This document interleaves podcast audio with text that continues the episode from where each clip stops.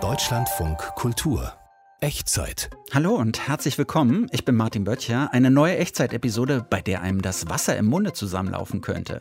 Knallrote Kirschen, saftige Pfirsiche, frische Johannisbeeren auf dem Teller, leuchtend rote Erdbeeren, gelbe Zitronen auf Shirts und Kleidern. Früchte, überall.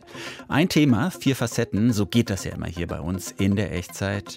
Und hier ein kleiner Appetizer, wie es in der Gastro so heißt. Die Frucht einer Pflanze ist die Gesamtheit der Organe, die aus einer Blüte hervorgehen.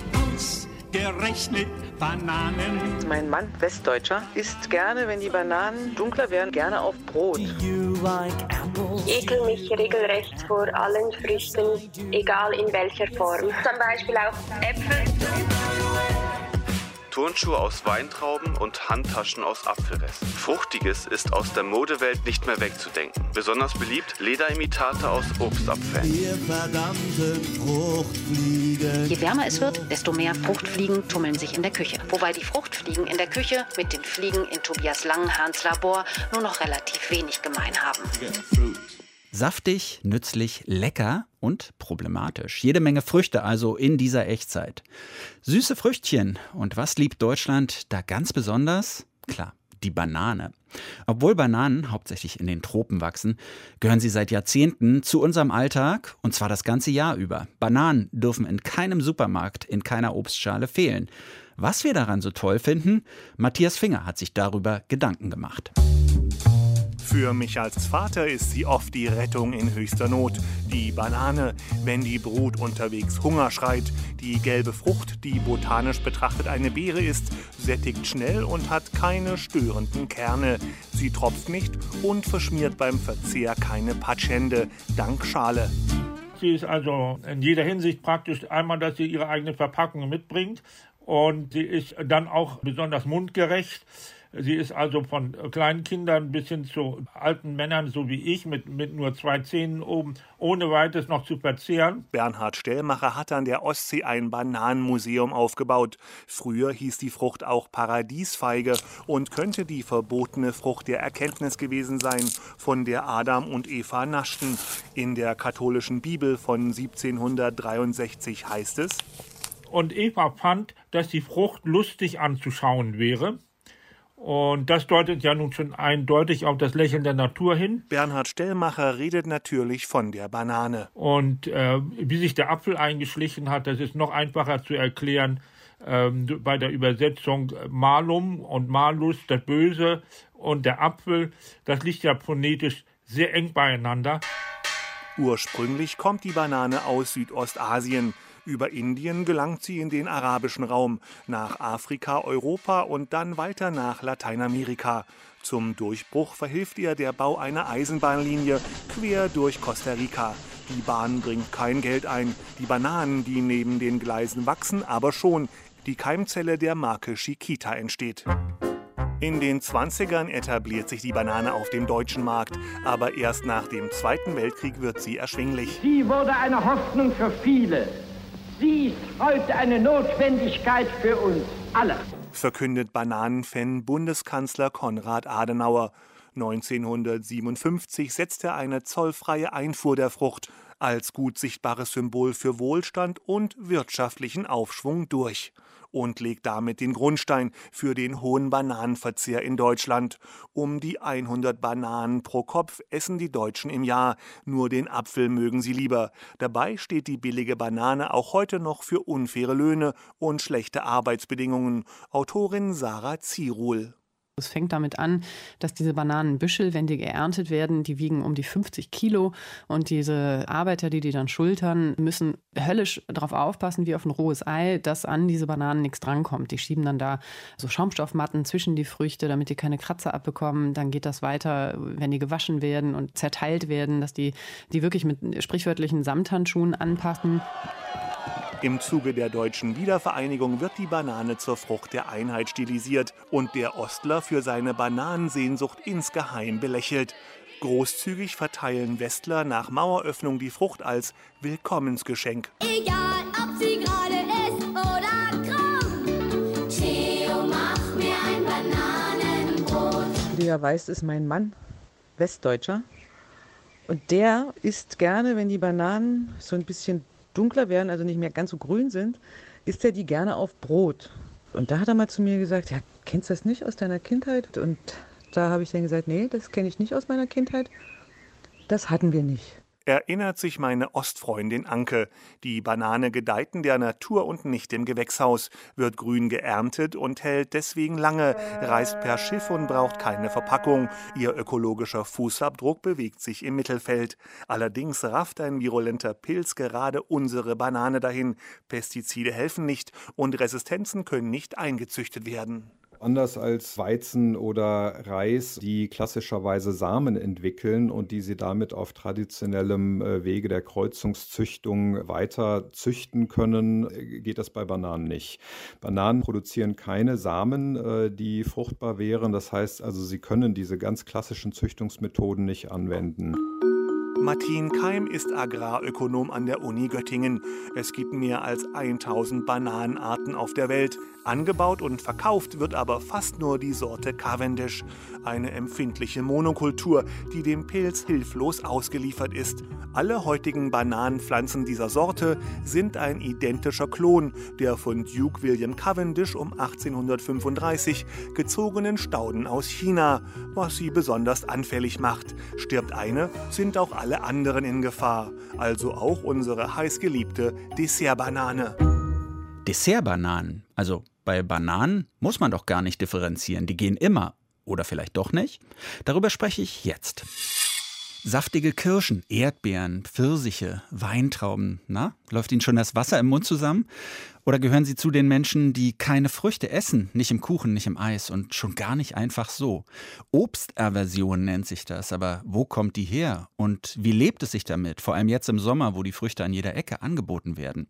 Darüber habe ich mit einer jungen Frau gesprochen, mit Fabienne. Sie ist 27 Jahre und isst seit ihrer Kindheit keine Früchte. Hallo, guten Tag. Hallo. Andere lieben ja Früchte im Müsli, im Joghurt, im Kuchen oder einfach so. Aber was empfindest du denn, wenn du Obst siehst oder riechst? Ja, das Hauptgefühl ist halt Ekel. Ich ekel mich regelrecht vor allen Früchten, egal in welcher Form. Aha. Gibt es denn Obstsorten, die so eine besondere Abneigung auslösen? Zum Beispiel Erdbeeren, ich finde den Geruch ganz schlimm. Andere finden den super. Ich ekel mich davon und es wird mir auch ein bisschen schlecht zum Beispiel auch Äpfel. Äpfel ist etwas, das wahrscheinlich jeder isst normalerweise. Mhm. Ich nicht. Da ist das Hauptproblem, ich mag es nicht, wie der knackt, wenn man reinbeißt. Ah, okay. Also es sind ganz unterschiedliche Dinge, die das so auslösen. Die Farbe vielleicht Genau. auch manchmal? Nein, ich Okay. habe grundsätzlich nichts gegen die Farben. Okay, weil Obst sieht ja auch immer so lecker aus. Aber ist das für dich auch so? Du siehst es und findest es eigentlich ästhetisch, aber der Geruch, der Geschmack, Mm. das Knacken, das geht gar nicht? Also ich mag es auch nicht anschauen. Es ist auch nicht ästhetisch für mich. Ich mag es auch nicht, wenn es zu nahe bei mir liegt oder ist. Also wenn es einfach nur da ist. Auch das mag ich nicht. Mhm. Aber es gibt ja so Situationen, in denen man dem Obst, sag ich mal, gar nicht ausweichen kann. Also wie ist das, Mhm. wenn du zum Beispiel im Bus sitzt oder so und neben dir sitzt jemand, schält eine Orange oder isst eine Banane, eine Mhm. Mutter füttert ihr Kind mit einer Banane, kommt ja so oft vor. Was macht das dann mit dir? Also früher als Kind, dann wäre so eine Situation gar nicht möglich gewesen. Ich hätte das so schlimm gefunden, dass ich zum Beispiel in der Bahn den Platz hätte wechseln müssen. Jetzt als Erwachsene kann ich damit umgehen, wenn mein Nachbar Obst isst. Besser ist es, wenn jemand Obst isst und ich nichts esse. Aber wenn ich selbst am Essen bin und die Person nebendran isst Obst, dann ist mein Appetit halt auch nicht mehr so da. Ja, das macht natürlich auch Restaurantbesuche und sowas relativ schwer. Hast du denn überhaupt schon mal Mhm. in deinem Leben Obst gegessen? Ja, also einfach aus Erzählungen weiß ich, dass ich als Baby Babybrei gegessen habe aus Obst, aber den habe ich dann eben irgendwann verweigert und ab da eigentlich nie mehr Obst gegessen. Weißt du denn selber, wo sie herkommt, deine Obstaversion? Hast du da irgendwas rausfinden können? Ich wusste es lange nicht, woher das kommt, habe mir auch nicht groß Gedanken darüber gemacht. Eigentlich aus dem Grund, meine Mutter hatte mir immer beigebracht, dass ich nicht sagen darf, es ekelt mich, sondern ich muss sagen, ich habe das nicht gerne, weil das sagt man einfach nicht. Und dann habe ich immer gemeint, ich habe das einfach nicht gern. Also ich mag das einfach nicht. Und aus dem Grund habe ich das einfach akzeptiert. Okay, ich bin jetzt eine Person, die mag das nicht. Und dann wurde ich älter und habe gemerkt, nein, es geht schon über dieses Ich mag das nicht hinaus. Es ist wirklich eine Abneigung und ein Ekel. Und aus diesem Grund habe ich dann angefangen zu recherchieren, ob es etwas dazu gibt. Ich bin dann über eine Reportage darauf gestoßen, dass ich nicht die Einzige mit diesem Problem bin. Und ja, habe dann eine Psychologin gefunden, die für ein Gespräch bereit war mit mir. Mhm. Und was hat Und- die so gesagt? Die meinte, es ist eine Angst vor den Früchten. Und das kommt wahrscheinlich davon, dass ich in der Kindheit ein unschönes Erlebnis hatte, ein unschönes Esserlebnis mit Obst. Und dann haben halt meine Eltern versucht, mich mit Zwang wieder daran zu gewöhnen. Und zwingen ist halt die falsche Methode. Das heißt, ich habe da noch schlechtere Gefühle gegenüber dem entwickelt und habe mich immer mehr entfernt von dem Obst. Und wahrscheinlich sind dann bei mir einfach im Kopf schlechte Bilder entstanden. Und diese Bilder konnten auch nicht wieder mit schönen Bildern überschrieben werden, weil ich mich immer mehr entfernt habe von dem Obst. Ich habe mich nie wieder angenähert und darum ähm, hat sich das bei mir so verfestigt. Mhm. Wie ist das dann aber für dich? Ja, leidest du darunter oder gehst du vielleicht sogar mit einer Therapie dagegen vor oder nimmst du das so hin? Ich muss wirklich sagen, ich habe mich natürlich irgendwie damit abgefunden. Ich leide nicht darunter, aber ich finde es halt auch nicht toll. Ich würde mir auch wünschen, dass es anders wäre. Aber ich habe halt irgendwie so fest Angst vor dem Obst, dass ich mich auch nicht getraue, auf therapeutischer Basis mich den Früchten zu nähern. Also ich weiß, ich könnte eine Angsttherapie machen, aber ich getraue mich irgendwie nicht. Ja. Vielleicht ist auch kein richtiger Leidensdruck da, weil es eben so viele andere Dinge gibt, die man essen kann. Aber wie ist das so Mhm. in deinem Umfeld oder wie reagieren Menschen so grundsätzlich darauf, wenn du ihnen sagst, dass du kein Obst isst und dich vielleicht sogar davor ekelst? Gilt man da nicht ganz schnell so als, ja, als schwierige Person? Doch sicher. Also es hat es schon viel in der Vergangenheit gegeben, dass Leute mich so als Diva abgestempelt haben, die einfach Obst nicht essen will, also so heikel halt ist. Also das begleitet mich schon das ganze Leben, dass es solche Leute gibt. Aber es gibt halt auch Leute, die mich schon das ganze Leben begleiten, das einfach kennen und das akzeptieren und die immer an mich denken, wenn es zum Beispiel ein Fest gibt oder so und dann machen sie einen Dessert extra nur für mich, weil sie wissen, dass ich mich eingeschränkt ernähre. Es gibt beides. Hm. Und die Leute, die mich so als Diva abgestempelt haben, die Leute sind eigentlich schuld daran, dass ich halt mich auch schäme, darüber zu sprechen. Ich habe das geheim gehalten, wenn ich neue Leute kennengelernt habe. Und mittlerweile bin ich aber zum Glück genug stark, um das wirklich zu sagen und sagen zu können, ohne schlechtes Gewissen. Sonst hätten wir natürlich auch gar nicht miteinander sprechen können. Jetzt haben wir die ganze Zeit über das gesprochen, was du nicht magst. Aber was isst du denn vielleicht besonders gerne? Ich würde sagen, am liebsten esse ich Pasta und Schokolade. Was ja zwei sehr schöne Sachen sind, auch im Überfluss vorhanden. Obst, nicht Ja. jeder mag es. Und das vielleicht auch noch als Hinweis. In Obst ist zum Teil sehr viel Zucker, in Schokolade natürlich auch. Und das ist dann gar nicht so gesund, wie oft gesagt wird. Vielen Dank für dieses Gespräch. Danke dir, Martin. Deutschlandfunk Kultur. Wurfsendung.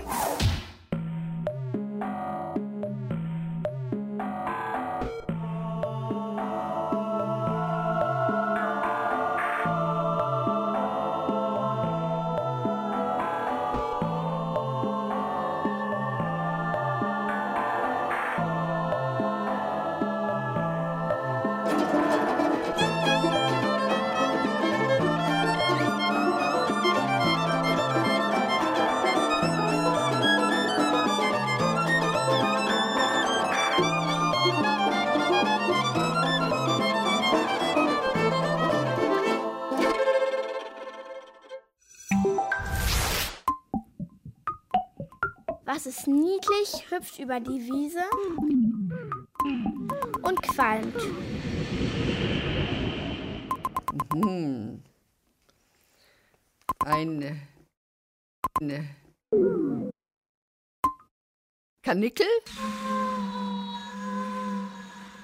Genau, ein, ein Kanin- Kaninchen. Aber ähm, wenn es qualmt. Wenn es qualmt, Also ist da noch, noch ein bisschen Feuer. Genau. Ein bisschen Feuer. Genau. Und das raucht und qualmt.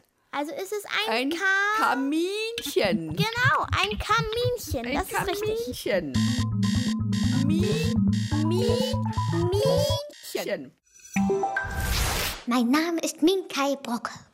Wenn ich eine Million Euro hätte, würde ich erstmal ein Nagelstudio für meine Mutter kaufen, ein großes Haus und shoppen gehen, Schuhe kaufen und noch ein Tierheim.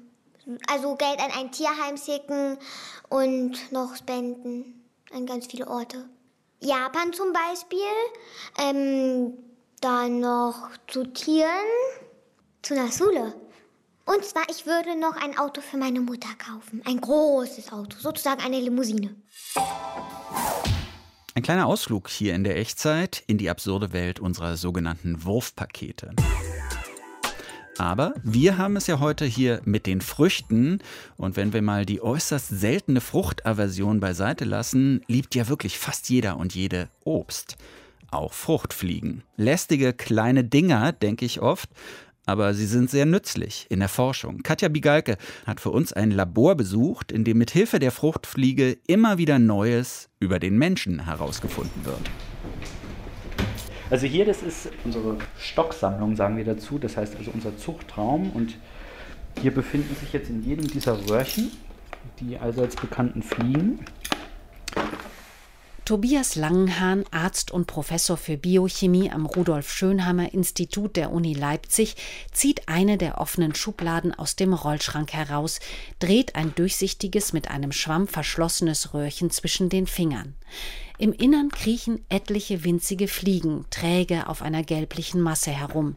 Das ist ihr Futterbrei aus Malzmehl, Maische und obendrauf als Garnitur ein bisschen Hefe. So wie man es auch zum Backen nimmt, weil das mögen die Fliegen am liebsten. Und die lecken die ab und verstoffwechseln die dann. Viele tausende Fruchtfliegen oder wie die Labortierchen im medizinischen Kontext genannt werden, Drosophila melanogaster, durchlaufen in diesem auf 16 Grad heruntergekühlten Raum alle Stadien ihrer Entwicklung. Larve, Puppe und nach circa zwei Wochen dann geschlüpftes, erwachsenes Fliegentier. Erhöht man die Temperatur, wie in dem Brutschrank nebenan, dann geht das alles noch schneller. Und wenn wir die auf 25 Grad stellen, dann verdoppelt sich die Geschwindigkeit, das heißt, halbiert sich die Regenerationszeit. Kennt man ja aus der eigenen Anschauung. Je wärmer es wird, desto mehr Fruchtfliegen tummeln sich in der Küche. Wobei die Fruchtfliegen in der Küche mit den Fliegen in Tobias Langenhahns Labor nur noch relativ wenig gemein haben. Die werden gefüttert, die bekommen ihre Sexualpartner auf kleinstem, engstem Raum zugeführt. Sie sind immer unter gleichbleibenden Temperaturbedingungen, Feuchtigkeitsbedingungen gezogen. Und das führt natürlich dazu, dass der sogenannte Selektionsdruck nach Darwin für genau diese ähm, harten Bedingungen in freier Wildbahn sinkt. Man könnte auch sagen, die Laborfliegen sind träge geworden in den mehr als 120 Jahren, in denen sie der Medizin schon als Versuchstierchen dienen. Schließlich leben die Fliegenstämme mitunter schon in der über 3000. Generation unter Laborbedingungen und genetisch verändert wurden sie auch permanent. Jeder dieser Stämme ist entweder von uns hergestellt oder von Kollegen irgendwo auf der Welt hergestellt und enthält entweder eine genetische Mutation oder aber sogar sogenannte Transgene, das heißt also künstliche Gene, die wir eingefügt haben, um beispielsweise Genaktivität sichtbar zu machen in den Fliegen. Warum sich die Fruchtfliege über die Jahre den Titel ältestes genetisches Modelltier verdient hat, hat verschiedene Gründe. Wir haben einen relativ kurzen Regenerationszyklus, sodass wir also genetische Kombinationen innerhalb von zwei Wochen eben nicht nur einfügen können, sondern auch deren Effekte sofort sehen. Es gibt also eine unglaublich große und breite Auswahl von Werkzeugen, diese Tiere zu untersuchen. Und zu diesen Werkzeugen gehören beispielsweise genetische Veränderbarkeiten, die wir von außen einführen können. Wir können diese Tiere sehr gut mikroskopieren, wir können ihnen ins Hirn schauen, wir können ihnen, sie so wollen, beim Denken zuschauen. Außerdem gibt es eine relativ hohe genetische Identität zwischen der Fliege und Säugetieren beispielsweise, was oftmals ein bisschen paradox erscheint, aber man schätzt, dass ungefähr drei Viertel aller krankheitsverursachten Gene des Menschen bereits in der Fliege angelegt waren und in dieser Form oder in ähnlicher Form auch die Zeit überdauert haben. Praktisch ist außerdem, dass die Drosophila melanogaster kein Wirbeltier ist und deshalb nicht denselben strengen Tierversuchsregeln unterliegt wie etwa Mäuse oder Ratten. Und so wird am Modellorganismus Fruchtfliege so ziemlich alles erforscht, von der Schizophrenie und Alkoholsucht über Depressionen und Rheuma bis hin zum Sexualverhalten. Gerade hat Tobias Langenhahn zum Beispiel anhand von Fruchtfliegen nachweisen können, dass eine bestimmte genetische Erkrankung, die beim Menschen Blindheit verursacht, im Gegenzug auch zu einer erhöhten Intelligenz führt, da das mutierte Protein offenbar die Informationsübertragung an der Synapse erhöht. Ohne Fliege hätte man das nicht sehen können sich, aber nur zwei, die da liegen, ne? Ja, genau. Dabei erweisen sich die Fruchtfliegen unter dem Mikroskop im Übrigen durchaus als schöne Tiere. Die zum Beispiel, denen ein künstliches Gen aus einer Qualle eingebaut wurde, das die tolle Eigenschaft hat zu fluoreszieren. Sie sehen richtig elegant aus mit ihrem filigranen Körperbau, der nun silbrig blitzt im roten Licht des Mikroskops. Wahnsinn. Hübsch, ne? Ja. Als die Vorstellung vorbei ist, pinselt Tobias Langenhahn die Tierchen behutsam zurück in ihre Röhre. Eines fällt daneben. Ungerührt zerdrückt es der Professor. So, das ist die Regel. Was runterfällt, hat keine Chance mehr.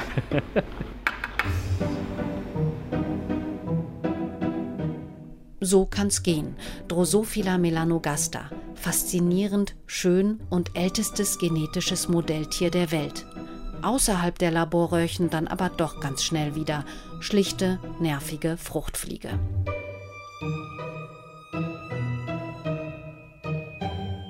Das sind ja dann wohl die eigentlichen Fruchtzwerge, diese kleinen Fliegen. Aber Forschung hin oder her, schöner ist es ohne sie. Ja, Früchte. Jedes Jahr werden Unmengen an Früchten geerntet, transportiert, gegessen, weiterverarbeitet. Dabei fällt viel Abfall an. Immer mehr Unternehmen versuchen daraus nachhaltige Produkte herzustellen aus diesem Abfall.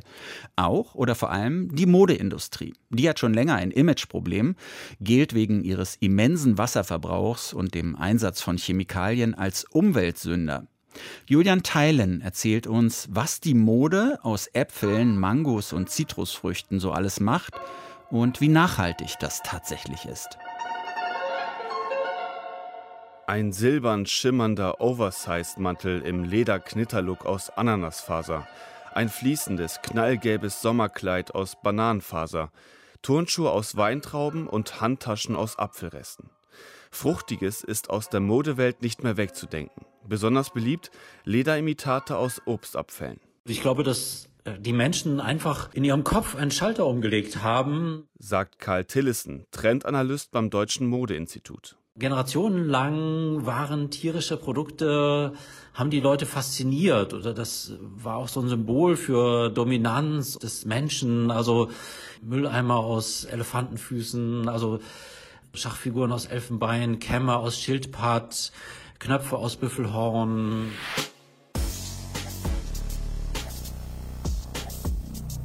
Weltweit entwickeln Wissenschaftler, Unternehmer und Designer fruchtige Alternativen zu Leder aber auch zu Baumwolle und anderen Stoffen, machen aus Bananenschalen Schuhsohlen, aus Orangenfasern Blusen, beziehen mit Apfelleder Sofas. Ihr Ziel?